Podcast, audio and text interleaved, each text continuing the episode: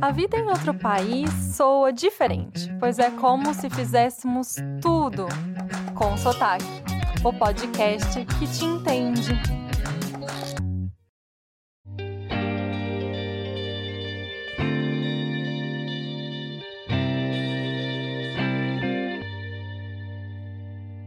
Você com certeza já está familiarizada com a expressão peixe fora d'água. É exatamente assim que nos sentimos depois de dois ou mais anos morando fora do Brasil. A Thaís Marcelo mora em Los Angeles há 13 anos, então ela sabe bem como é isso.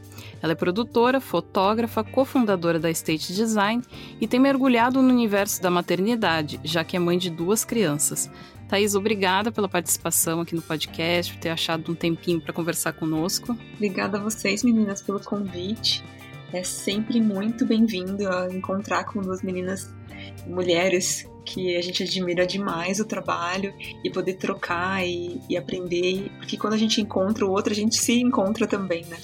A gente conhece um pedacinho mais da gente e a gente deixa um pedacinho nosso, então é muito bom. Obrigada. E então, assim, começando, né, a gente vai fazer a nossa pergunta clássica para você. De onde vem o seu sotaque? O meu sotaque vem de um pedacinho do estado de São Paulo, uma cidade pequenininha, é, muito querida, chamada Tietê eu não sei se eu ainda tenho muito sotaque de lá no dia a dia. Eu sei que quando eu falo com as pessoas de lá, volta assim super forte. Mas como eu já morei em São Paulo, no Rio, agora aqui há tanto tempo, nem sei mais de onde é o meu sotaque. já virou né? do mundo. É, pro, tipo, para qualquer pessoa que eu encontro aqui, lógico que eles sabem que eu não sou americana, que eu não tenho, a minha língua nativa não é o inglês, mas eu nem sei mais dizer de onde é uma mistura, né? Assim como, assim, como um todo, não só o sotaque, mas eu já sou uma mistura de tudo que eu já vivi, então a mesma coisa no sotaque. Conta só um pouquinho rapidinho para todo mundo saber quem é a Thaís. É, como foi sua trajetória de chegar até aqui nos Estados Unidos? Acho que eu sempre tive uma vontade de morar fora, mas assim, não tinha nada muito assim definido e claro. Eu sentia que isso em algum momento ia acontecer na minha vida. Né? Em 2006, mais ou menos 2007, eu senti uma movimentação nesse sentido, principalmente em relação ao meu namorado na época. A gente já morava junto, era um namorido, né? uhum. né? a gente conversava sobre isso, tinha vontade, mas ele tinha já, acho que uma coisa mais definida, assim, sabe? Já estava numa busca de, de fazer isso acontecer muito maior do que eu. E aí ele já estava fazendo trabalhos para fora e tudo mais, e recebeu alguns convites e fez algumas entrevistas e acabou sendo aqui. É engraçado que, assim, eu sempre que eu pensava em morar fora, nunca tinha passado a, assim, um primeiro lugar ser os Estados Unidos. Eu pensava, sim, em outros lugares, mas assim, não tinha nada definido. Então, quando surgiu essa oportunidade daí de convite de trabalho para ele, e aí ele fez entrevista e escolheu, e a gente já estava bem cansado assim de trabalhar na nossa área, que é de produção audiovisual no Brasil. E aí a gente veio com uma busca, né, no caso dele profissional em primeiro lugar, mas a gente como casal como uma busca de um lugar para a gente crescer como um casal, como pessoa, como buscar uma vida um pouquinho mais tranquila dentro da área que a gente sempre gostou e não queria, a gente não queria mudar de área, né? E aqui era um lugar que profissionalmente era muito forte nessa área. Então, fez todo sentido vir para cá, inclusive para mim, que não tinha destino tão definido, mas fez muito sentido. E a gente foi ficando, né? A gente foi ficando, ele saiu da empresa, montou, assim, acabou trabalhando como freelancer em várias, e eu fui tentando me achar nisso tudo, né?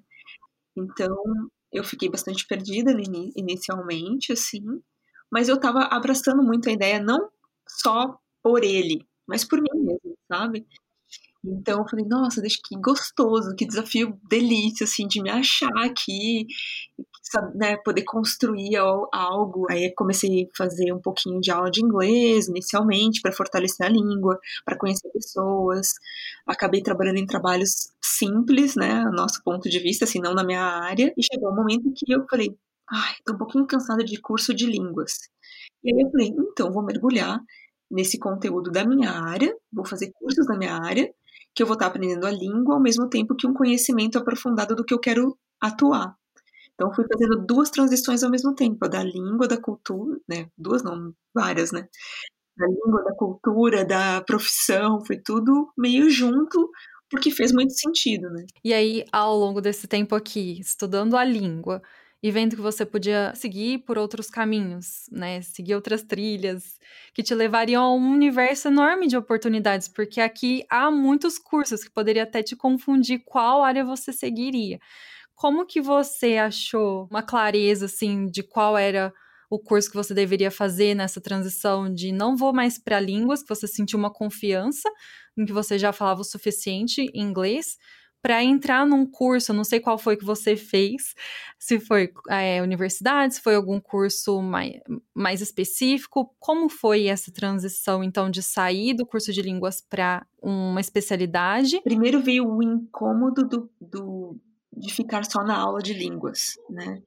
E é engraçado porque hoje eu faço uma leitura de incômodos de uma outra maneira que eu comecei a colocar em prática nessa época, mas não era claro. Para mim, hoje, o incômodo é um grande mensageiro. E aí, quando eu senti o incômodo, na época, eu busquei algo diferente. Hoje eu consigo ler, né, o que que aconteceu. Eu, eu realmente, naquela época, eu já comecei a me movimentar quando eu tinha um incômodo, a buscar algo diferente. E aí eu como eu tinha vontade de voltar para minha área e ficar ativa na minha área, além dos trabalhos que eu já fazia, que foram muito importantes aqui para eu, me, eu me achar, para eu me conhecer, para eu conversar com as pessoas, para eu sair de casa, né? Eu acabei, acabei sentindo essa segurança, assim. Segurança sempre, com medo, com receio. Eu, assim, eu vou para aula, não tenho ideia se eu vou entender uma palavra. Uhum. Porque, querendo ou não, eu sabia que eu conseguia falar um inglês básico do dia a dia. Mas e dentro da área? Né? E os termos? Mas eu falei, eu não tenho como saber se eu não for. Não tem jeito. A única maneira é dando passo. E isso eu falo em todos os sentidos. De ir para um país, de fazer qualquer mudança na vida. Você só vai conseguir sentir se você estiver em movimento. Se você ficar aqui no mental, tentando responder tudo, mas como que você vai responder no mental se você não conhece a realidade? É só dando passo, é só movimentando. E aí você movimenta e sente, e aí ajusta ou segue, ou sabe? Então eu fui, as aulas são intensas aqui, todas as aulas que eu fiz, eu fiz aulas dentro do college mesmo. Só que, quando você entra numa universidade ou num college, você tem pré-requisitos. Então eu comecei do básico, é como se eu estivesse começando realmente um curso do zero.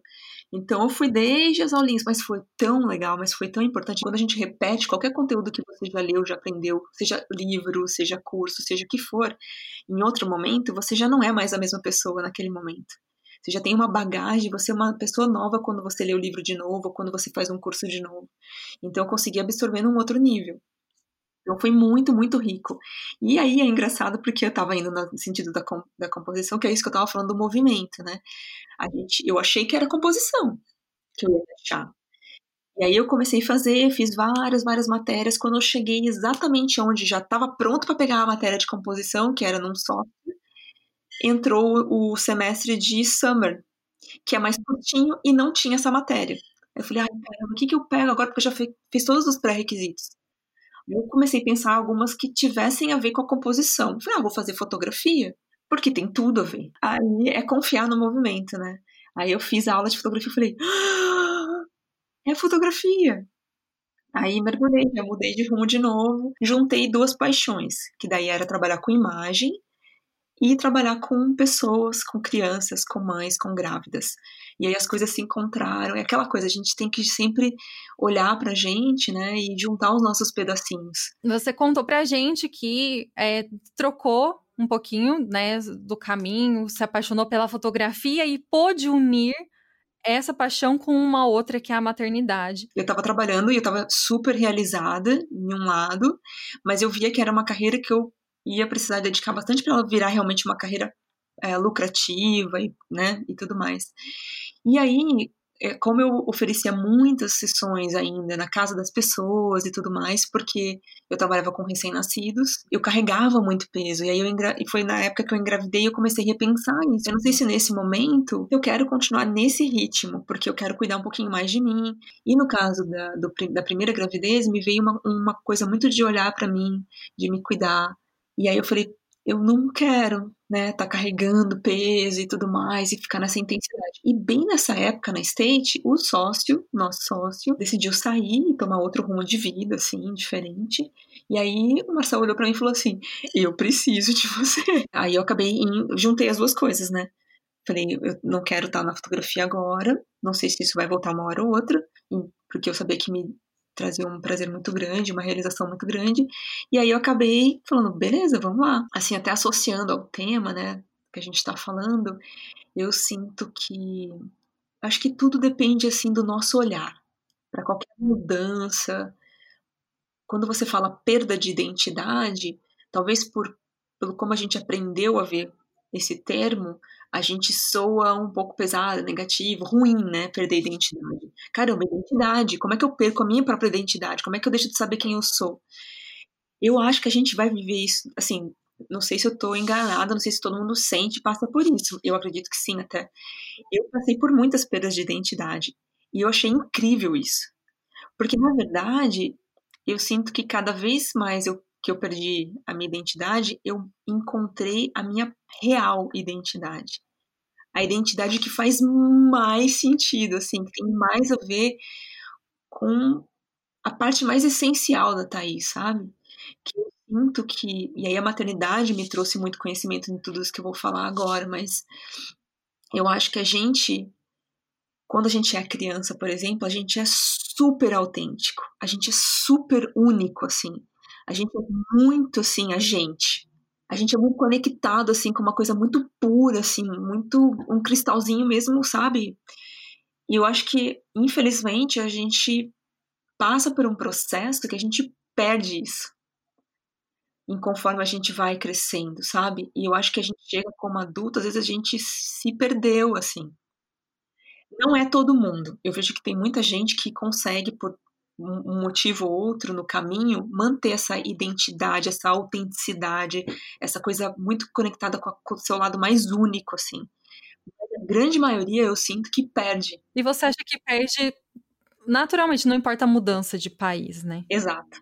Não importa a mudança de país, eu acho. Mas eu acho que a mudança de país traz uma janela que, assim, eu acho que você sente uma, uma perda da identidade mais forte, mais intensa. Mas eu vejo isso como super positivo, porque eu, é isso. Eu acho que se você passa por esse perdeu total, porque é isso, é isso, eu acho que do jeito que a gente aprende a ler o mundo, a, a, a virar um adulto, os nossos valores e tudo mais, fazem a gente perder essa identidade inicial e mais primordial, assim, do nosso ser. E quando você vai para um país, você perde ela tão fundo porque você perde todas as suas referências de cultura, de como tudo, de, assim, de como funciona o mais básico, sabe? Coisa que você não para pra pensar. Como é que você faz as coisas mais simples? Comprar um sanduíche no, no restaurante. Você volta a fazer umas coisas, você vira uma criança, assim, sabe? Né? Vai no caminho, né? Você tá no caminho pro mercado já pensando, fala desse jeito, vou passar por é isso. É como se você virasse, de alguma maneira, você, você retomasse um sentimento lá da infância, assim, de como é que eu peço, como é que eu falo. O primeiro desafio que rolou assim, até tem uma história engraçada. E quando a gente, quando eu cheguei aqui, o Marcel veio antes, ficou umas semanas para encontrar lugar pra gente ficar. Eu cheguei no final de semana e no, na segunda ele foi trabalhar. E aí, ia lá, né? Aí chegou no primeiro dia, e aí, então, o que você fez? Tava, ai, não, fiquei aqui, ó, pesquisando curso e tal, entendendo a área. Aí chegou no segundo dia, mesma coisa. Não, eu tava aqui pesquisando e tal, não sei o que, achei uma coisa legal. Aí passou três, quatro, uma semana e falou assim: você não vai sair de casa? Gente, eu travei de um tanto. Eu falei, meu Deus, realmente é verdade. Eu travei. E aí ele pegou, fez um desafio assim de entregar o carro que ele tinha alugado, porque eu tava chegando e tal, não sei o quê. E aí ele falou assim: então, ó, vou, vou entregar o carro aqui, vai ali, não, não tenho tempo, né? Ainda era no era do almoço. Pega um sanduíche ali pra gente. Eu, eu? aí fui no Subway, que eu não tinha ido nem no Brasil no Subway, então eu não sabia como funcionava. Aí eu cheguei, tinha uns sanduíches ali, aí eu vi aquela mesa que você tinha que escolher os ingredientes. Eu falei, caramba, como é que fala o nome do sanduíche? E aí, aí eu achei um nome lá de um sanduíche que já parecia estar tá hum. montado. Hum. Só que aí, você chega no caixa, gente, que beleza. É assim, ó. What kind of cheese? What? Era tipo o tipo do queijo. Aí ele pergunta o tipo do pão. Aí ele pergunta quente ou frio. Aí ele pergunta a pergunta máxima de todo restaurante. For here to go. Where to go? Hum. Yes. Essa, essa é a melhor. Ah, yes não funciona. Então não é yes or no. Ele tá falando uma coisa ou outra. pra, pra comer na hora ou pra levar. Ai, gente. Foi muito engraçado. Foi aí que começou a, a me soltar pra eu sair. Mas é isso. Eu acho que você passa por uma quebra de identidade tão intensa e de uma vez só, porque você perde todas as suas referências, dependendo de como você olha e tudo mais, né? Te abre uma oportunidade gigantesca de você voltar para esse seu core, né? Para esse sua essência, para esse seu, né? Esse lado mais verdadeiro teu. Então, assim, é, se você tem uma coisinha que te incomoda e fala assim, vai, vai, eu digo vai. Vai, abraça, e vai com medo, e vai com receio, e vai com borboleta na barriga, e vai com, sabe, com piriri e tudo mais. Vai, porque assim, é um, é um encon é, é uma perda muito grande, mas depois é um encontro tão legal e tão rico. Eu acho tão bonito isso que você falou. É uma perda muito grande, mas também a hora do encontro deve ser especial. Eu acho que a gente tá falando que são os opostos, assim, a gente aprendeu a olhar um lado só, né? A gente aprendeu a olhar o medo. Não, mas se você tem medo, você pode ter coragem. Se você olhar a perda, toda perda tem um ganho também, sabe? Sempre tem os dois lados. A questão é, qual que você vai escolher olhar? Tudo na vida é a base da escolha. Como é que você escolhe olhar, sabe? Para que lado? Que lado faz sentido olhar? Se você sempre olhar para o lado que disseram pra gente que é negativo, para onde isso te leva, né? Se ficar só encarado no medo, no medo, no medo, eu paraliso. Então, assim, o que, que tem junto com o medo, né? Qual que é o oposto do medo? É a coragem. Então, deixa eu olhar para a coragem. Porque se o medo tá aqui, a coragem também tem que estar aqui. É só você focar nesse lado, porque daí você consegue expandir, evoluir, caminhar, sair de onde você tá, né? E como é que foi, assim, nessa época que você começou a se deparar com essas questões de se sentir que tá um peixe fora d'água? Primeiro, questão, medo de sair de casa, o que, que eu vou encontrar na rua? Aí junta, longe da família, longe dos amigos, a comida não é a mesma, tudo, tudo começa a mudar, assim, como foram esses primeiros conflitos aí que você enfrentou? O que, que você sentia nesses momentos que você se deparava com coisas que eram totalmente diferentes do que você vinha acostumada? Como você não tem ninguém, né? Faz você olhar para você mesma, né? E olhar para esse, pra esses medos, para esses receios e falar: ou eu paraliso e fico trancada aqui, ou eu vou enfrentar e vou conhecer o novo, né? E aí você fala assim: você faz uma escolha. Eu escolhi olhar e sair e conhecer o novo e dar os passos e ir um por um e tentar achar no cardápio uma coisa que eu fosse curtir e tentar me abrir para experimentar o novo, porque tudo bem, eu ia ficar com a ideia de que eu não gosto daquilo, mas eu não sei, né? Se eu não experimentar, não tem como saber. Então, assim, é ter a coragem de dar esses passos e abrir, se abrindo para o novo, passo a passo, seja na língua, na cultura, um, em tudo que você entra em contato, assim. Quando você faz uma reflexão de daquele momento que quando você chegou e ao longo desse tempo, né, que você foi vivendo, porque 13 anos não é pouco. Você se considera, assim, dá para se considerar estabilizada, conhecedora do ambiente, que, ah, eu sei onde fica esse restaurante, você já não, não precisa do GPS. Muita coisa te faz sentir em casa. Mas é, quando você volta, rebobina a fita e lembra daquele. Contou um pouquinho quando você chegou, e coisas que você se teve que se expor. Você falou ter coragem de se expor. E você foi uma das primeiras pessoas com quem eu. Aliás, a primeira pessoa que falou para mim da sensação de viver no limbo. Da sensação que era voltar para o Brasil, não se reconhecer, e vir para cá e também não se reconhecer. Então, no meio desse caminho, tiveram sensações. E quando você pensa, né, rebobina a fita e pensa nelas, que sensação te dá? Me dá uma sensação de, de ter caminhado, sabe? De ter caminhado, de ter evoluído, de ter aprendido. Eu acho que é isso que eu te falei, né? Quando você muda de país, é, é de um jeito tão intenso, Porque é isso, vai para o básico, né? Vai para as coisas mais básicas que você já não. Há muito tempo você já não pensava em fazer, você só fazia e agia. E aí eu acho que tem a, a possibilidade de você re, se reinventar e se redescobrir, assim. Algumas coisas me ajudaram nesse processo. Teve uma conversa, assim, por exemplo, algumas, né? Eu, entre eu e meu marido. Uma foi quando a gente falou pra gente mesmo: não tenta achar o Brasil aqui quanto mais você tentar achar o Brasil aqui, você vai mais se frustrar, porque aqui não é o Brasil. Não adianta você tentar criar um Brasil aqui dentro, não é essa a ideia. Você saiu do Brasil, você tomou esse passo. Então, assim, tenta se abrir para o novo. Quem é esse? Qual é esse novo lugar? Qual é essa nova maneira de ver, de ler, de viver, de aprender, de comer, sabe? É isso, quanto mais você busca o antigo dentro do novo, você não vai encontrar. É uma frustração, é a questão da realidade, né? Ou você encara a realidade nova e fica leve, curte, aprende, se abre, se expande, ou você fica tentando buscar uma realidade que não é e você sofre. Então a primeira chave foi essa, quando a gente falou assim, não busca mais aqui. Uhum, é verdade. Eu quero aproveitar essa deixa para perguntar assim: teve alguma brasilidade sua que foi perdida ao longo dessa jornada aqui, vivendo longe? Eu acredito que sim. Não sei se eu consigo pontuar alguma coisa específica assim agora. Mas eu acho que a gente vai integrando, né? A gente vai integrando o que a gente gosta dos dois lugares. A gente vira uma combinação de tudo isso, assim. É... Mas quando eu penso assim em perda de identidade, em, do, desse limbo, assim, que eu senti muito forte realmente quando eu voltei para o Brasil depois de um tempo aqui. Que no início a gente, a gente meio que queria ficar um tempo direto aqui sem voltar rápido. Para a gente realmente chegar aqui, né? Entrar aqui.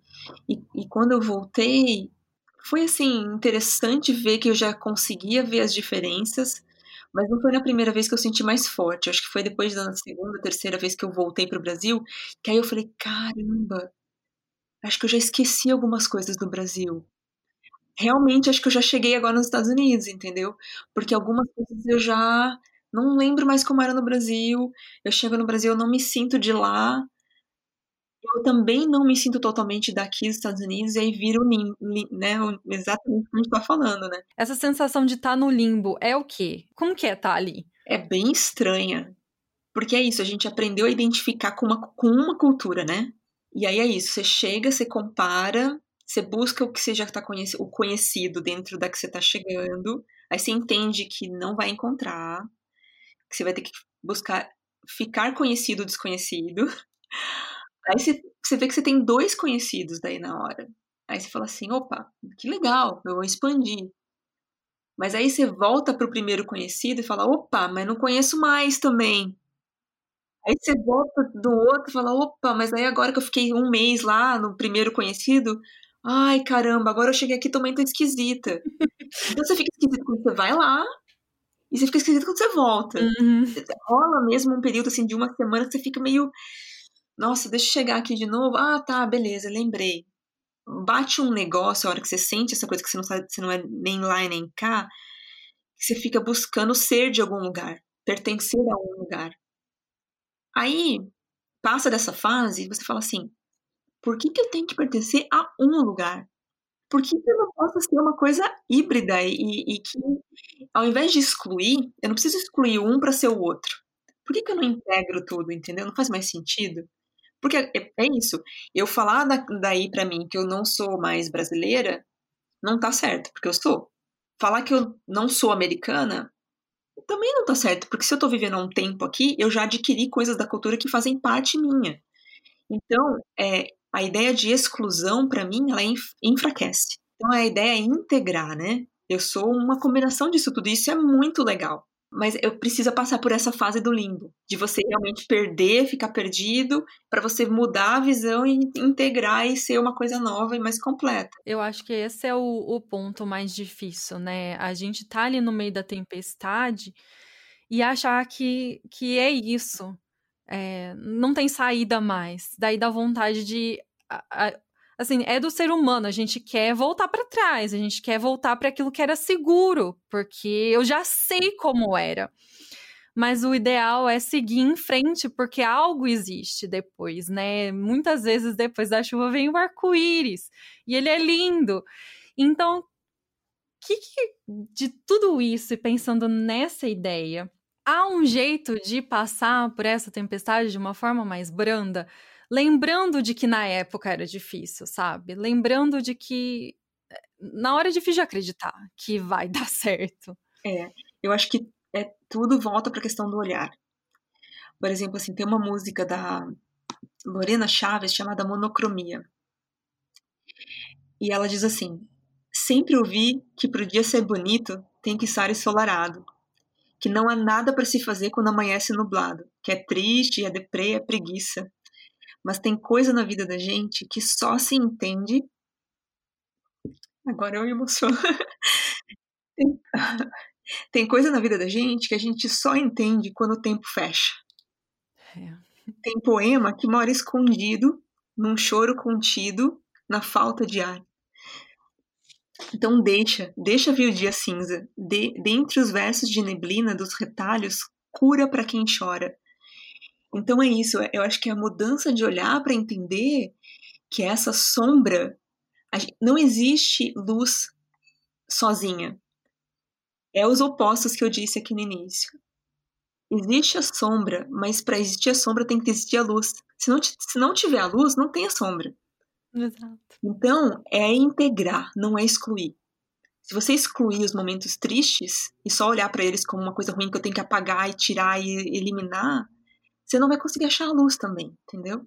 Todas essas sombras, esses momentos difíceis, me trouxeram muita luz também, sabe? É, e aí, quando você consegue entender e olhar desse jeito, fica tão mais leve, mesmo no meio da tempestade, sabe? mesmo quando está muito difícil. É quando você acredita que está ali, mas tem um propósito, assim, você está passando aquilo porque você precisa passar. E se você tá passando, é porque você dá conta, entendeu? E tá tudo bem. Maravilhoso, né? Coisa mais boa.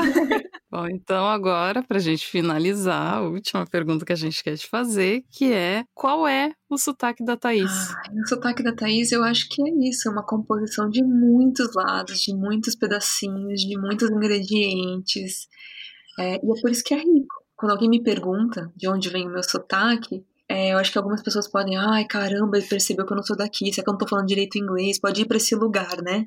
Na verdade, por exemplo, numa conversa, isso abre tanta conversa, né? Que legal! Ela deu a deixa, entendeu? Meu sotaque, ah, deixa eu te contar, então, peraí. E é a oportunidade, uma janelinha de eu falar um pouco sobre mim e, e começar a abrir várias janelas de, de interação e comunicação, assim. É uma grande mistura, eu acho, meu sotaque. E, e eu não tenho vontade de mudar ele é, no sentido de voltar ao que eu fala, como eu falava, ou de como eu devo falar aqui nesse país. Não. É isso mesmo, tenho muito orgulho dele, e é isso, é isso que tem, sabe? Eu acho que é isso que me deixa rico, que me mostra que, que, é, que faz parte de mim. Assim. Ah, eu amo isso. É, é muito legal essa ideia, assim de falar eu sou assim e me assumo desse jeito. É isso, sabe? Tocar, eu acho, eu adoro. Tô cada vez tentando mais seguir por esse lado uhum. também. Sabe? Ah, sim, aceitar quem a gente é com todos os nossos ladinhos, nossos pedacinhos, assim, é riquíssimo, assim, é isso que te dá força. Lógico que vai ter sempre algumas coisinhas que a gente quer evoluir. Mas isso é ótimo, é desafio, é coisa boa. Não é pra, né, paralisar, pra frisar e tal. Que gostoso, obrigada, tá? Muito bom, muito bom trocar e estar tá aqui. E para quem quiser entrar em contato, conversar com, com você, qual é o caminho? Um Instagram, um e-mail? Claro, eu acho que pode ser o Instagram, acho que hoje é mais fácil, né, de encontrar, sim. E também o e-mail. O meu Instagram é bem simples, tanto um quanto o outro. O Instagram é Thaís Marcelo, o Thaís não tem H, Thaís Marcelo, e o e-mail é thaísmarcelo.gmail.com. Muito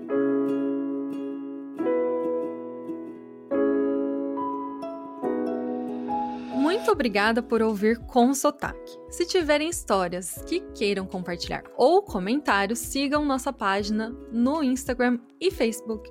E agora abrimos nosso canal no Telegram. Então basta acessar consotaque.net e se inscrever. Entra lá para conversar mais com a gente sobre temas que enfrentamos enquanto morando fora.